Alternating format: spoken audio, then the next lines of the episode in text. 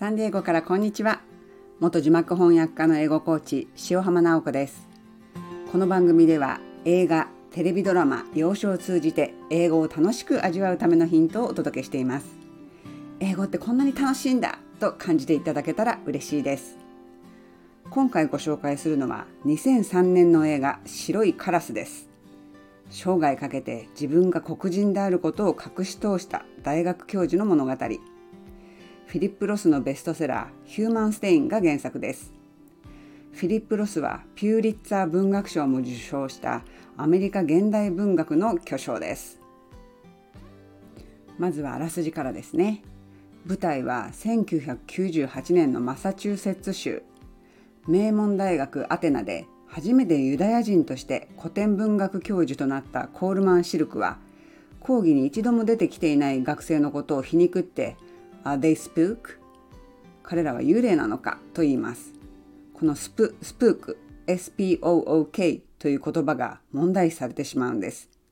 幽霊とか幻という意味の他に俗語で黒人という意味があったので欠席していた学学生が黒人だったために人種差別的だと抗議の声が上がったんです。シルクは欠席の学生が黒人とは知らなかったし単に嫌味を言っただけだと弁明しますが大学側はシルクを糾弾します。シルクは大学を去ることを決めますがそのショックで妻のアイリスが脳卒中で倒れそのまま亡くなってしまいます。一りぼっちになった71歳のシルクは湖のほとりで隠遁生活を送る作家のネイさんと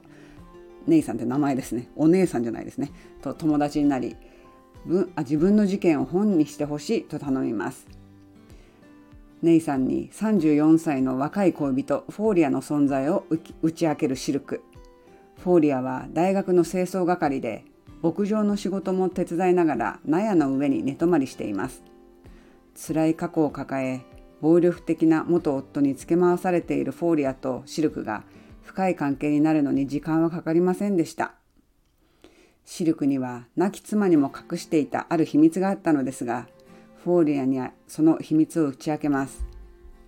その秘密というのは彼が本当は黒人だということ。シルクは白人で通る肌の色だったため親ともお兄さんと妹とも縁を切って白人として生きることを選んだんです。なぜなら白人として生きた方が社会的に断然有利だからですよね。自分が本当は黒人であることを告白すればスプークという言葉を使ったことで人種差別で職を追われることもなかったのにということなんです。この原作本のヒューマンステインのステインというのはシミとか汚れという意味なのですがこの作品で描かれている人間のシミというのは何なのかということを深く考えさせられます。今回の英語ワンポイントで紹介したい場面がシルクが大学時代を回想するシーンなんですね。彼は図書館でスティーナというすらりとした北欧系美女に出会います。シルクの寮の部屋でスティーナにコーヒーを勧めるシルクのセリフがこれなんですね。How do you take it? コーヒーはどうやって飲む？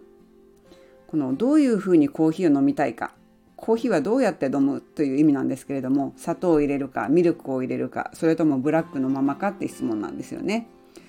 ここで注目してほしいのが動詞テイクを使っていることなんです。これコーヒーどうやって飲むって時に私だったらパッとテイクは出てこないんですね。want とか need を使ってしまいそうなんですけれどもでも自然な言い方としては必ずその how do you take it ってテイクを使うんですね。だからあの何て言うんでしょうね日本語でもほらあぐらをかくとか傘をさす目くじらを立てるとかその何々を何々するっていう決まった言い方っていうのがありますよね。そういうのが英語にもあるっていうことなんですね。まあ、とにかくこのコーヒーの飲み方に関してはテイクを使うのが自然な英語なのだということを覚えてください。でこの基本的な動詞を使ったフレーズで私がその驚いたのが一つあるので紹介しますとその娘たちが使っているのを聞いたのが「徹夜をする」っていうフレーズなんですね。でなんとかアンオールナイターって徹夜をするっていう意味で言うんですけれどもこの答えはプルなんですね。プルアンオールナイターって言うんですよ。なんでプルなのって私は思ってたんですけども、まあ、こういうのは死の子の言わずに素直に覚えちゃった方が早いってことなんですがプルアンオールナイターで徹夜をするっていう意味があるってことがちょっと私にはすごく驚きでした。ね、基本動詞っていうのはすごくいろんな組み合わせでいろんな使い方ができるので基本動詞を意識するっていうのは英語上達への早道だなと思います。で今回のワンポイントをまとめると How do you take it? コーヒーはどうやって飲む ?Pull an all nighter 徹夜するということですね。この白いカラスの映画監督ロバート・ベントンはクレイマー・クレイマーで1980年度のアカデミー賞で監督賞を受賞しています。これダスティン・ホフマンとメリル・ストリープの映画ですよね。また見たくなっちゃったな。